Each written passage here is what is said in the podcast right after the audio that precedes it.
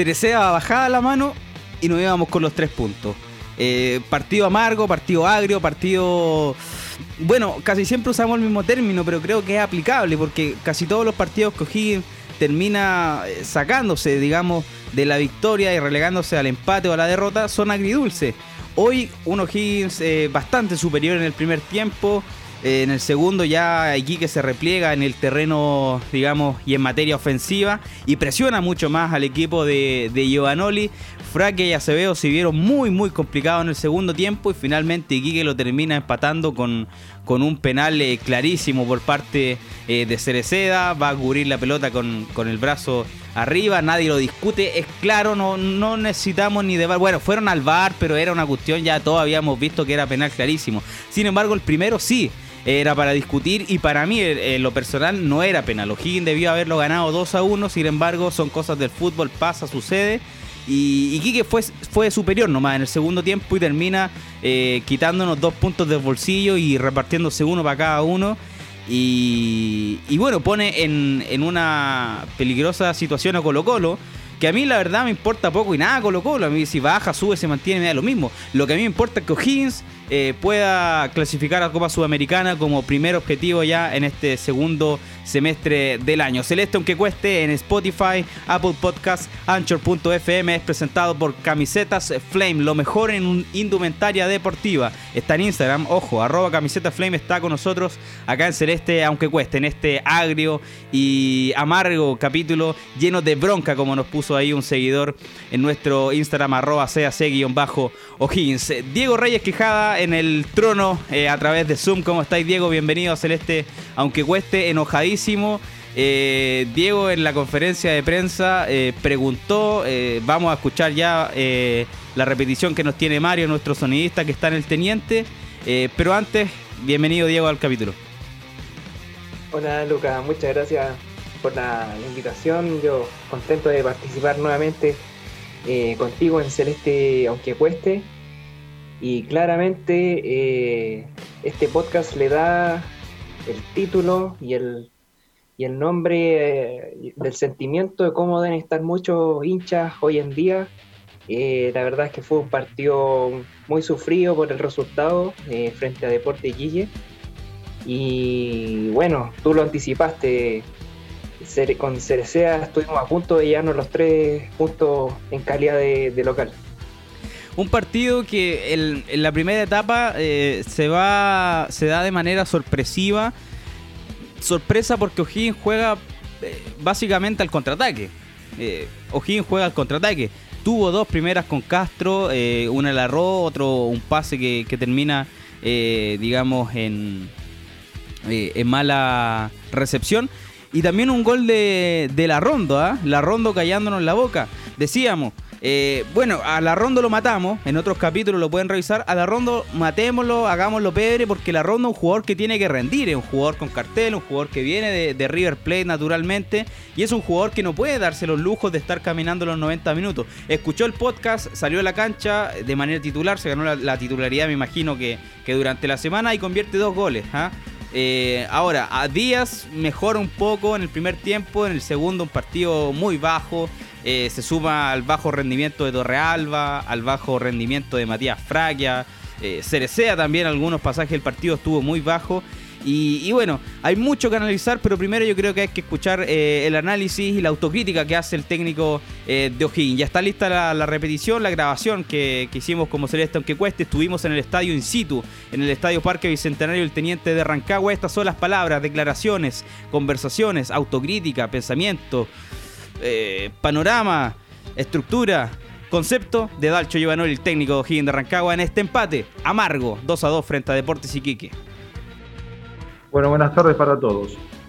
Y yo creo que son casas, son, no, no, no lo tomaría como, como este, situaciones, yo creo que son situaciones circunstanciales, fue, lo, lo lo quiero, lo considero más como una coincidencia que como una, este, por ahí con, el tema de una estrategia, las estrategias en cuanto al tema de los planteos, eh, tienen cierta similitud, por ahí puede variar sobre un, sobre un desarrollo del rival o tal vez por las características, pero después eh, yo creo que hoy tal vez fue un partido que lo teníamos que haber eh, sabido manejar de otra forma, principalmente cuando estábamos en el 2 a 1, y bueno, no se pudo. también sé que estas, estos partidos que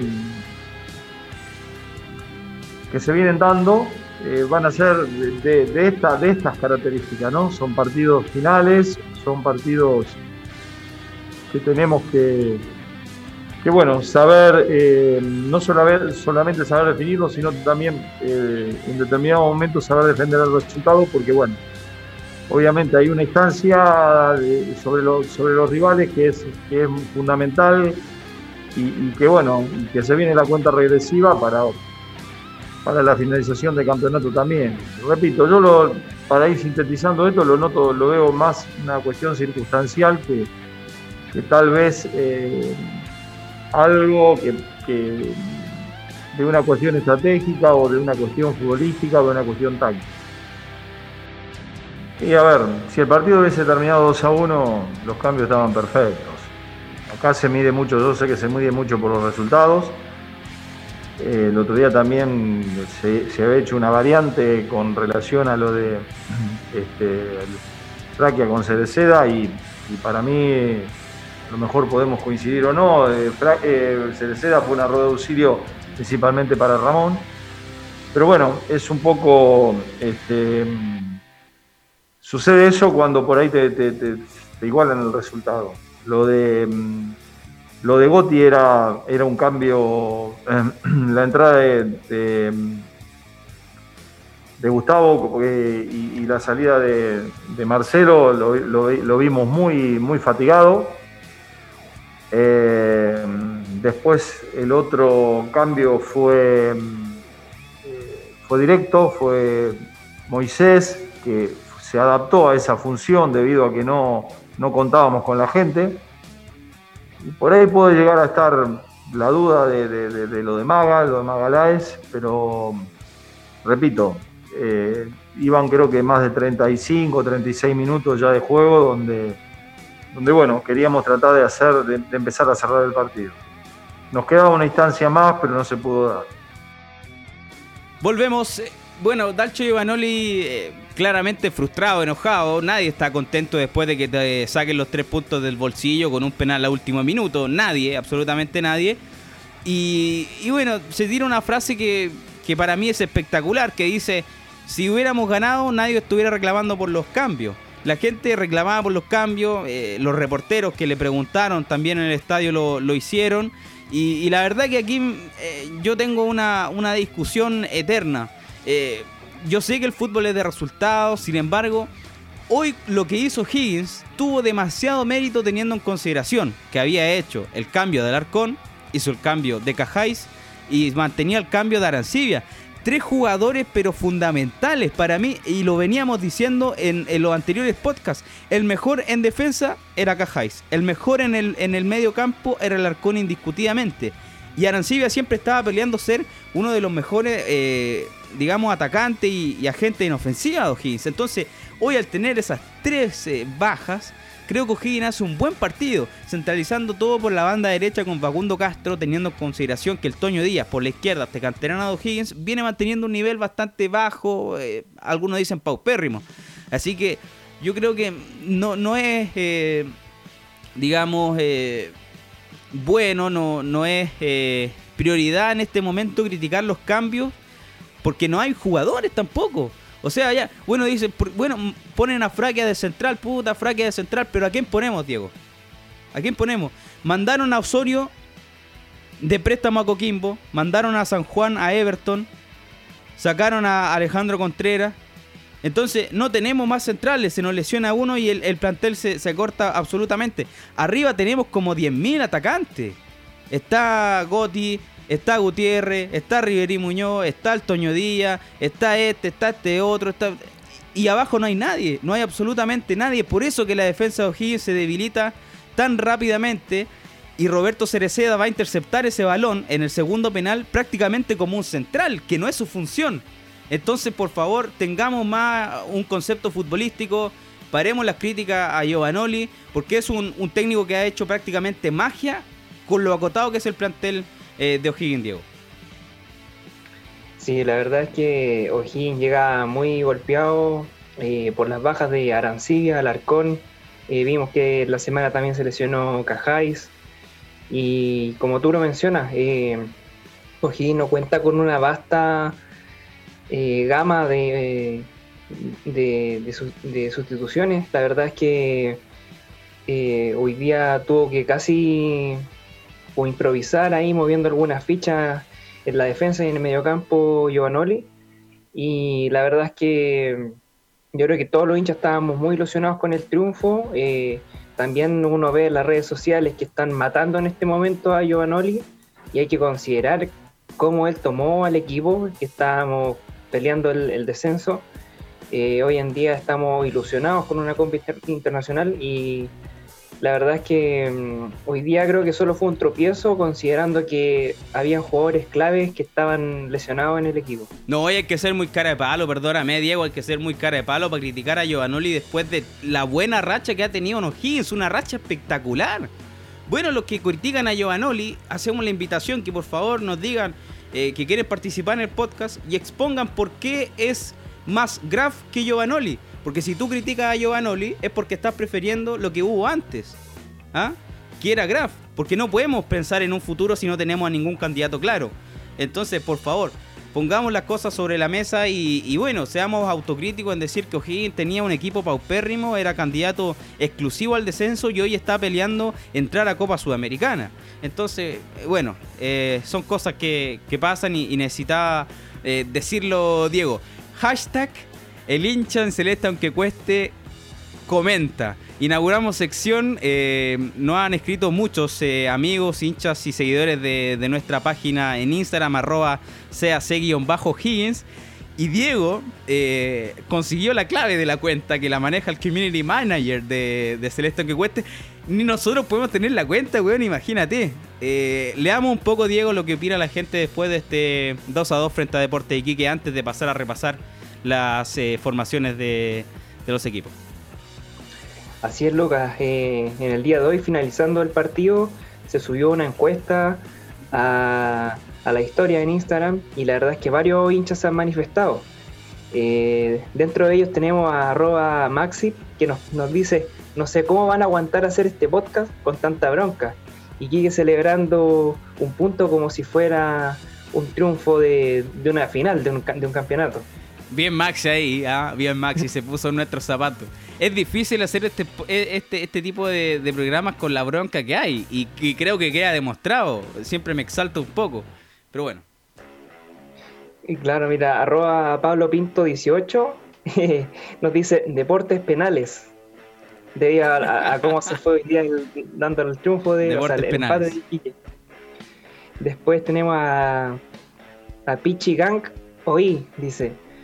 Se sigue viendo un buen O'Higgins, está sorprendiendo con sus contras y se, le dio muy claro. Hay que destacar que hubieron dos goles, dos, dos ocasiones de goles muy buenos. De acuerdo, yo. También tenemos a Alejo eh, 0220 que nos dice mal arbitraje, el primer penal inventado, una falta cerca del área no cobrada y muy buen partido de Castro.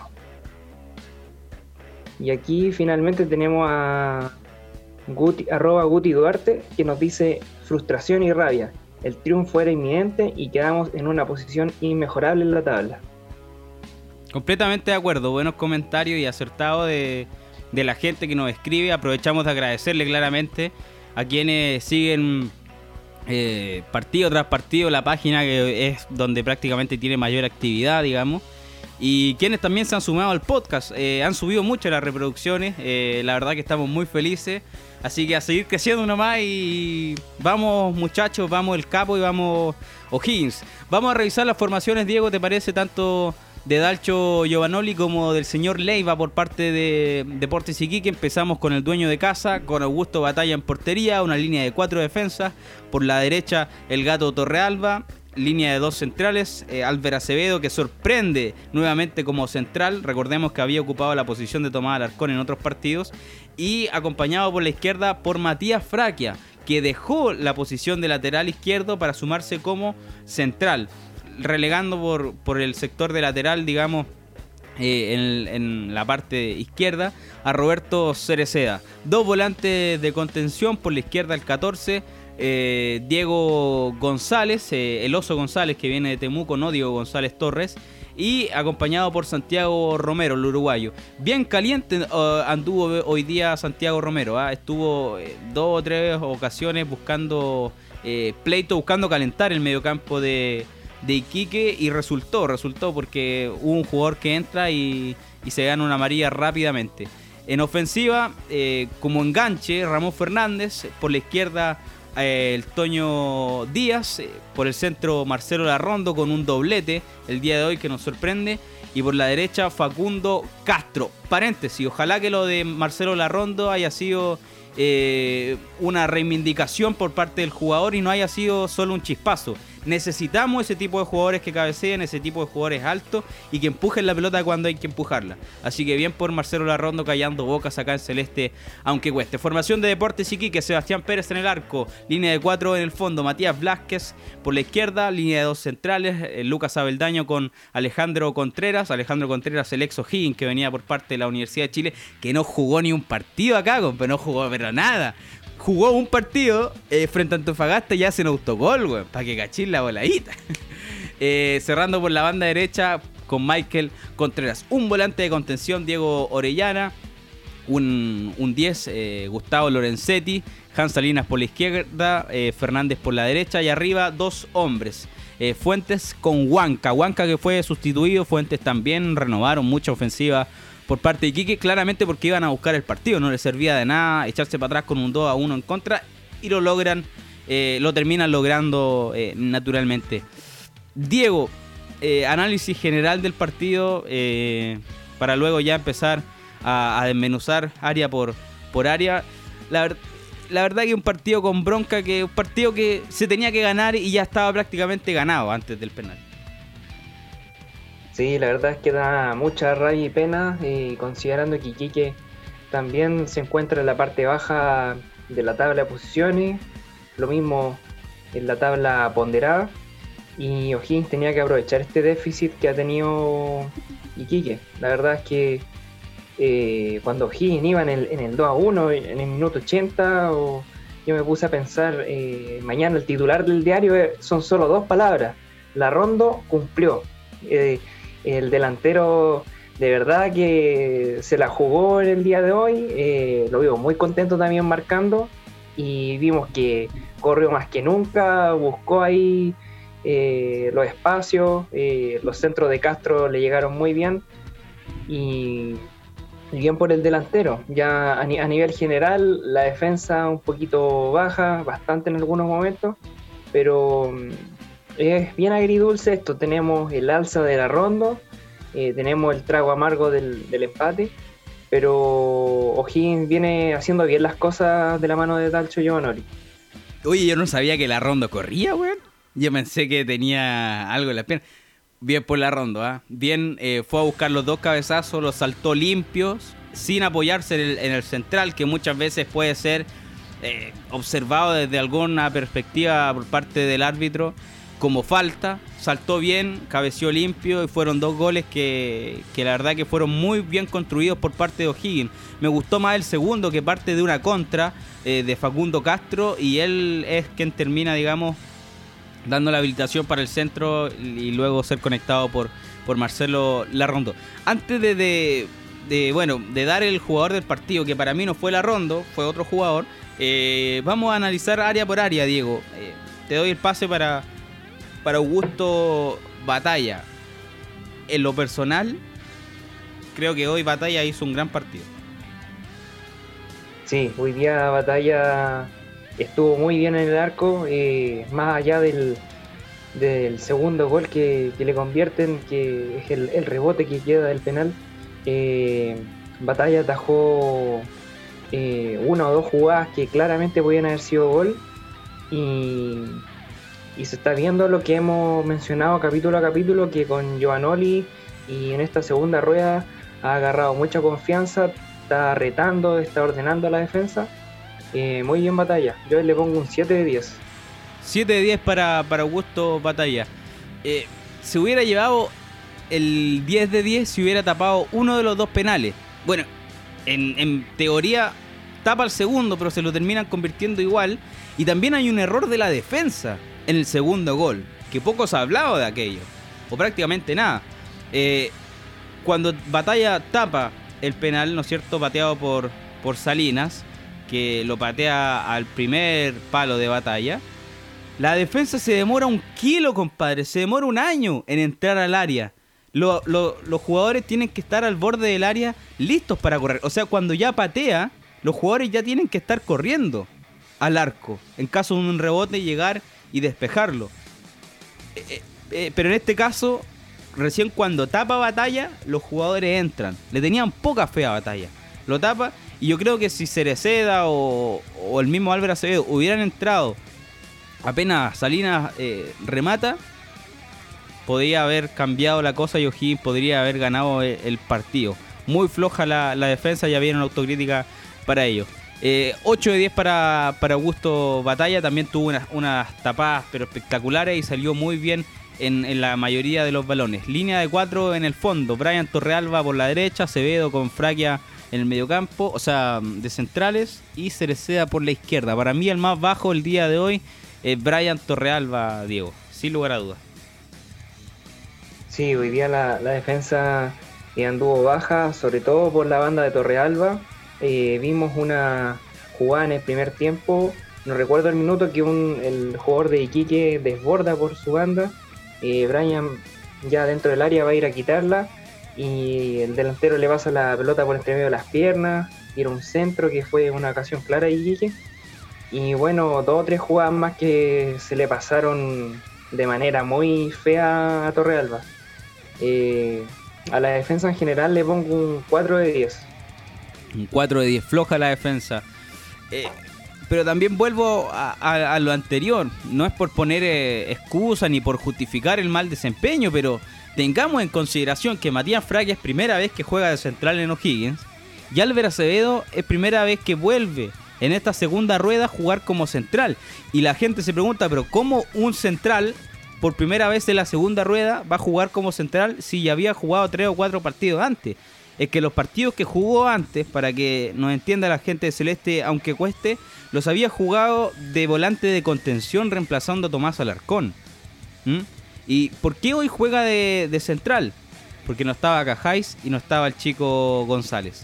Esas son las dos modificaciones que, obligaron a Higgins a utilizar a Fraquia y Acevedo de, de centrales y en una posición atípica repito, vuelvo a lo mismo, recalco, no estoy justificando, pero hay una explicación del por qué la defensa hoy estuvo tan mal construida. Porque era la primera vez que se paraba de esa forma y no había, digamos, química entre los jugadores anterior para decir, ya cabro, hoy día nos comemos la defensa, ya sabemos cómo jugamos. Fue, todo se fue improvisando en el momento. Yo creo que Giovanni claramente no entrenó la semana, pero estar frente a un rival que te presiona tanto en el segundo tiempo eh, es un poco distinto. Medio campo, Diego. El Oso González, Santiago Romero y Ramón Fernández. Ramón Fernández bien hoy, pero lo vimos con un cambio menos en velocidad que los partidos que estamos acostumbrados a ver. También se debe al buen eh, anulamiento que le hizo Diego Orellana en el medio campo. Pero hoy creo que Ramón estaba para un poquito más, un pelito más. Sí, así es. La verdad es que el mediocampo de hoy de con Diego González Saavedra, Santiago Romero y Ramón Fernández. La verdad es que fue un partido más o menos en el promedio. Eh, a Santiago Romero lo vimos muy caliente en algunos pasajes del partido. Eh, vimos que se fue a pelear, lo tuvieron que, separar de, esta discusión. Eh, de manera personal, creo que el primer penal no debería haber sido cobrado a favor de Iquique. Eh, fue una jugada eh, que deja bastante para el, análisis. Pero en líneas generales, eh, en el medio campo, de estos tres, mediocampista me quedo con Ramón Fernández. Yo a ellos les pongo un 5 de 10. Un 5 de 10. Yo con el que no me quedo es con Diego González. ¿ah? Eh, creo que es un partido muy, muy discreto, en una posición importantísima. Sin embargo, salió jugador experto escogido por la gente. Yo no sé qué gente lo escogió, si era la familia, ahora los amigos, no cacho la, la ondita. Pero para mí el más alto fue Ramón Fernández, concuerdo contigo en el medio campo. Y Santiago Romero lo sigue. Eh, Diego González muy discreto. Eh, también hay que entender que venía con poca continuidad, pero esta, este tipo de jugadores y este tipo de partidos sirven para que demuestren por qué están en los Higgins. ¿ah? ¿Por qué están y por qué necesitan ser titulares? Obviamente ganarle, quitarle la posición a un jugador como Tomás Alarcón, que pasó a ser el segundo capitán de Higgins, es muy difícil, extremadamente difícil. Y creo que le quedó muy grande el poncho a Diego González y por ahí me hubiera aventurado a utilizarlo de volante de salida o incluso como interior izquierdo. Y solamente haber relegado a Santiago Romero de volante contención. Convengamos que Santiago Romero es un uruguayo bastante bravo, ¿ah?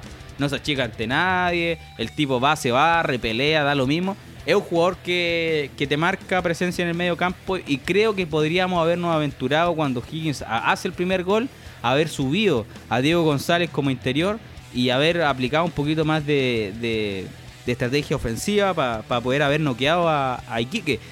Es la única crítica que le hago a Giovanoli. Ya, con, la 1 arratonamos 70 minutos, dio resultado. Pero hoy creo que después del primer gol de O'Higgins, estaba la posibilidad de haber salido a noquear a, Iquique. Estuvo la posibilidad. Pero solamente se, limitó a, a presionar en tres cuartos de cancha. Y eso claramente le da un poco de espacio a Iquique para que, para que avance.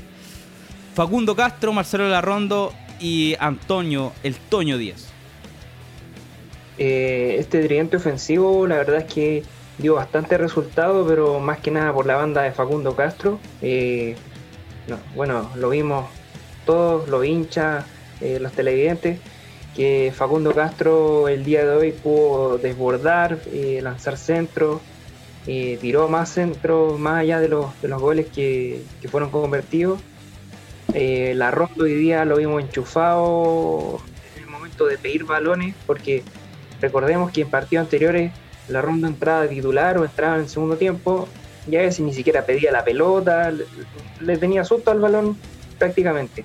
Y, hoy día verlo con otra intención, con otra actitud, fue bastante reconfortante la verdad. Y bueno, respecto al, Toño Díaz, eh, se valora un pequeño progreso, pero deja harto que desear su desempeño. Yo a la delantera le pongo un 7 de 10, pero más que nada por la Rondo y Castro. Bien, yo también voy eh, prácticamente por el mismo eh, comentario, solamente añadirle un puntito más a Castro, que para mí es el jugador del partido. ¿ah?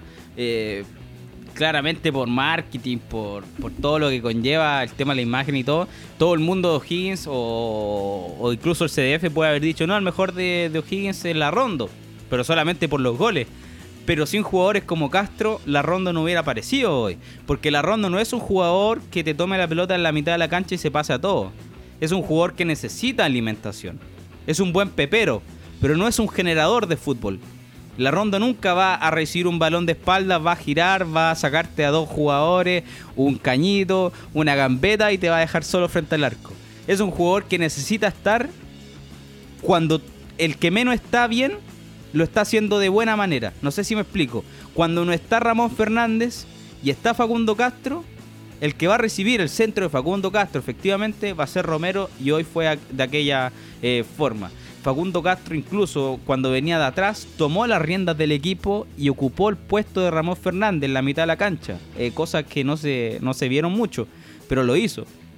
Creo que para mí es el jugador eh, del partido. La ronda, los dos goles, bien, tiene que demostrar, es lo mínimo que puede hacer un jugador que pasó por River, por Rosario, por Tigres, grandes equipos de Argentina, y, tiene que llegar a demostrar por qué estuvo en esos equipos y no puede ganarle eh, la titularidad eh, cualquier eh, jugador es el que más tiene cartel en este, en este plantel, así que debería ser titular siempre y estar anotando eh, constantemente. El Toño Díaz, mucho que desear, tú lo dijiste, es un jugador canterano, un jugador joven, se le han dado muchas oportunidades seguidas.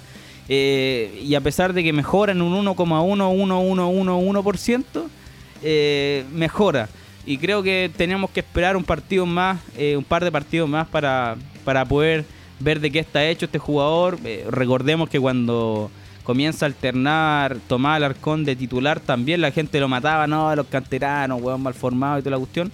Le dieron un poco más de tiempo, continuidad, y hoy está catalogado como uno de los mejores volantes de contención del campeonato. Lo mismo pasó con Francisco Arancibia cuando debuta con, si mal no recuerdo, fue Diego, si tú me ayudas, con, con Arán. Eh, también, no, que este compadre. Bueno, también en esa banda tenía a, a Insaurralde, también mutaba con Lescano, que también son jugadores importantes. Y hoy también Arancibia es un jugador importantísimo y que ha subido bastante el nivel. Así que son canteranos, a pesar de que no está aportando mucho al equipo, creo que tenemos que dejarlo un tiempo más y tenemos que apoyarlo porque si no nos vamos eh, toda la punta del cerro eh, como higuinianos, como club y como ciudad, porque finalmente son los jugadores que salen de nuestra tierra, de nuestra región. Y hay que apoyarlos nomás, pues no queda otra. Y si ya el compadre ya no rinde, ya que venga otro, pero no lo matemos tan, tan, tan rápido. Eh, Diego, me llegaron algunos pantallazos de algunos comentarios que estaba haciendo en el Facebook Live. ¿Cómo que le vamos a ganar a Curicaca? ¿Qué es eso de Curicaca, Diego? No, los buenos de Curicó se tiraron con lo que hicieron con los 16 hinchas. Eh, cada vez que juego Higgins con Curicó, yo recuerdo eso, weón. Quiero hacerle nueve goles a Curicó si es posible. Sí, sí, la verdad es que como tú lo comentas, desde que ocurrió este episodio de, de la burla a los 16 fallecidos, la verdad es que eh, ha existido una rivalidad entre, entre clubes, entre hinchadas. Eh, bueno, cuando viene Curicó a Rancagua con su hinchada es complicado, eh, hay problemas. Cuando va también la trinchera celeste a Curicó también hay problemas, así que es un partido que se está, yo creo, tornando en una especie ya de, clásico. Bueno, antes también había historia cuando jugaba Curicó con, con O'Higgins, pero creo que estos partidos son de estos partidos que la gente espera que se jueguen y, ojalá llevarse el triunfo y como tú le decís, ojalá ganar 9 a 0. Es que eso, weón, hay que hacerlos cagar. Discúlpame, Diego, disculpe mi audiencia, weón. ¿Qué se creen? Eh, en este, en este caso estamos metiendo todo al mismo saco, ¿no? Porque no fueron todos los hinchas de Curicó, fueron los barra brava de Curicó que, que hicieron este homenaje, vamos a decirle, weón para no decirle otra cosa. Eh, tú lo dijiste, son partidos que tienen que jugarse y ojalá ganarle 17 a 0 si es posible a Curicó. Y, bueno, al momento que estamos grabando este podcast, ojo, amigos auditores de Celeston que cueste, son las 1 de la tarde con 53 minutos. En 59 horas más juega O'Higgins con Curicó Unido. Fíjate, 59 horas más se van a enfrentar ambos equipos. Eh, los jugadores hoy descansan, mañana regeneran concentran y a jugar a Curicó. Esa es la, tónica que tiene O'Higgins de Rancagua. Tengo entendido que O'Higgins se presenta en condición de visitante, Diego, te lo confirmo eh, eh, de inmediato. Sí, de visitante el día viernes a las 19.15 horas, Diego. 7 de la tarde con 15 eh, minutos.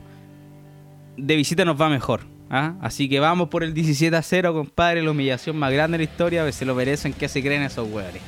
Ya, muchachos. Eh, antes de despedir el programa de hoy, que estuvo entretenido, eh, añadimos una sección. Hashtag la gente y hinchas de O'Higgins. Eh, CAC opinan. Eh, ustedes que nos mandan sus mensajes cariñosamente, que siempre estamos leyendo. Quiero hacer un pequeño paréntesis, ¿ah? dentro de todos los paréntesis que hago dentro de este programa, que nunca los cierro por lo demás, siempre digo, abro paréntesis y nunca los cierro, o sea, este es un programa completamente un paréntesis. Hoy todos somos Coquimbo, compadre. Hoy frente a Defensa y Justicia en Paraguay, en Asunción, Coquimbo Unido, eh, que lo han dejado solo, la NFP lo dejó solo, los clubes lo dejaron solo, Pablo Milat lo dejó solo, el presidente de la Asociación de Fútbol Profesional de nuestro país hoy tiene que salir a matar a Defensa y Justicia, tiene que salir a matar a los argentinos. Porque además mintieron con el caso COVID que presentaron acá en Santiago, estuvieron alterados, ojalá sean sancionados con aquello y sean descalificados de la Copa.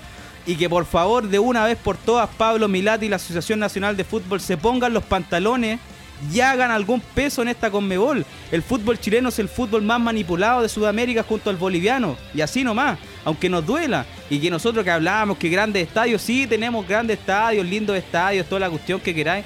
Pero acá se hace lo que quiere con el fútbol chileno. Y Pablo Milat hace lo que quiere. Es un títere dentro de todo. Fue intendente de la región de la Araucanía, toda la cuestión, pero ya ese cargo, este es un cargo distinto donde tenéis que poner la camiseta, tenéis que ponerte los, los, pantalones y, con huevos salir a defender a tu, a tu equipo. Yo, eh, bueno, me van a criticar todo lo que van a decir, pero con Jadwe esto no hubiera pasado. ¿ah? Y esto lo leí de un comentario de Twitter y lo encontré súper acertado. Con Jadwe esto no, hubiera pasado, porque Jadwe era un tipo que a donde iba dejaba la embarrada y se acababa la cuestión y chao. ¿Ah? Coquimbo juega en Santiago o son los tres puntos y listo. Milad lo único que hizo, una carta a la Conmebol que no sirvió de nada y un, un video en la oficina diciendo le brindamos todo el apoyo a Coquimbo. ¿Y qué apoyo, compadre, si hiciste una carta mediocre? No, compadre, hoy día todos somos Coquimbo, todos los chilenos, hinchas de O'Higgins, Colo Colo, Católica, la U, de todos los equipos. Todos tienen que ser Coquimbo porque es la representación del fútbol chileno, lo que lo han basureado, lo que, lo que le han quitado, la localía primero una infinidad de cosas. Ojalá Coquimbo hoy día a Defensa y Justicia le haga un 7 a 0, compadre, y gane el partido para ir a Argentina a relajarse, a meterse abajo. Y listo. Y la final será otro cuento. Así que vamos Coquimbo Unido, vamos los piratas. Y, bueno, lo único malo que nos ha hecho Coquimbo Unido es tirarnos a Navarrete. Más allá de eso, nada. Eh, me sumo a las palabras de Lucas. La verdad es que mandarle todo nuestro apoyo a Coquimbo. Eh, nosotros como hinchas de O'Higgins sabemos que ser hincha de un equipo de provincia te cuesta, es por eso también el nombre de este podcast. Eh, bueno, cuando se podía antes del COVID, eh, te toca viajar región a región y, llegar a esta instancia, una Copa Internacional siendo de provincia, es muy complicado debido a que todos sabemos que los equipos de Santiago siempre han contado con mayor recurso, mayor presupuesto para comprar mejores jugadores y Coquimbo de a poco ha ido rearmando su, plantel y, vemos dónde está hoy día. Así que mandarle todas nuestras buenas eh, vibras a Coquimbo. Oye, eh, Lucas, quería hacer también un paréntesis muy pequeño. Eh, Ciérralo, sí, por favor. yo nunca cierro los paréntesis, por favor. Quiero destacar un, un, gesto notable que se vivió hoy día, que no, no creo que salga, ya que había poquita gente hoy día. Bueno, hoy día eh, la trinchera celeste programó eh, una especie de, o sea, una recibida a los jugadores al plantel, los jugadores llegaron eh, con muy buen ánimo y destacar al portero Luis Ureta, quien, quien vio a un niño de unos 12 años y le regaló sus guantes de, arquero, los que usa él en la cancha, y el niño, bueno, estaba muy feliz, se sacó fotos y todo, así que destacar lo, lo del canterano celeste afuera del estadio. Es la sencillez de los jugadores. Imagínate, ese niño no se le va a olvidar jamás ese gesto. Jamás. Pero jamás de los jamases, Diego. Eso no se olvida nunca. Así que, eh, bueno, eh, no se ve, como tú lo dijiste, no va a salir en ningún lado y qué bueno recalcarlo acá. Que eh, es un jugador de la cantera, es un jugador de la zona, de la ciudad. Y bueno, Luis Ureta, bien por el, por el portero que al final son lindos gestos que hacen un poco más estrecha la relación entre jugador e hincha. Son necesarios, Diego. Sí, así es. Eh, muy lindo gesto y, bueno, la, cantera celeste también se, se ha, ha, demostrado a lo largo de estos años, claro, su compromiso con la camiseta, con la región y mucho con su hincha. Así que bueno, aquí en este podcast, eh, Canterano que juega lo, lo apoyamos y y repito nuestro apoyo para todos estos jugadores, Brian Torreal, Barancibia, Alarcón y todos los que vengan por delante que tienen todo el apoyo de Celeste aunque cueste. Es que si no eres de la sexta región, o sea, si eres de la sexta región y no eres de O'Higgins, ándate Antofagasta. Hashtag vamos Coquimbo CTM, nos vemos en un próximo capítulo de Celeste aunque cueste. Abrazo de gol, abrazo para todos los hinchas y seguidores del podcast. Vamos O'Higgins carajo, vamos Iquique, eh, vamos Coquimbo, bien digo, no Iquique, me da lo mismo Iquique. Y vamos los equipos de provincia. Eh, fuera Pablo Milazzi hoy día eh, no hace nada frente a la noticia que salió de, de, los casos COVID de Defensa y Justicia de Varela en provincia de Buenos Aires. Que estén bien, chao chao.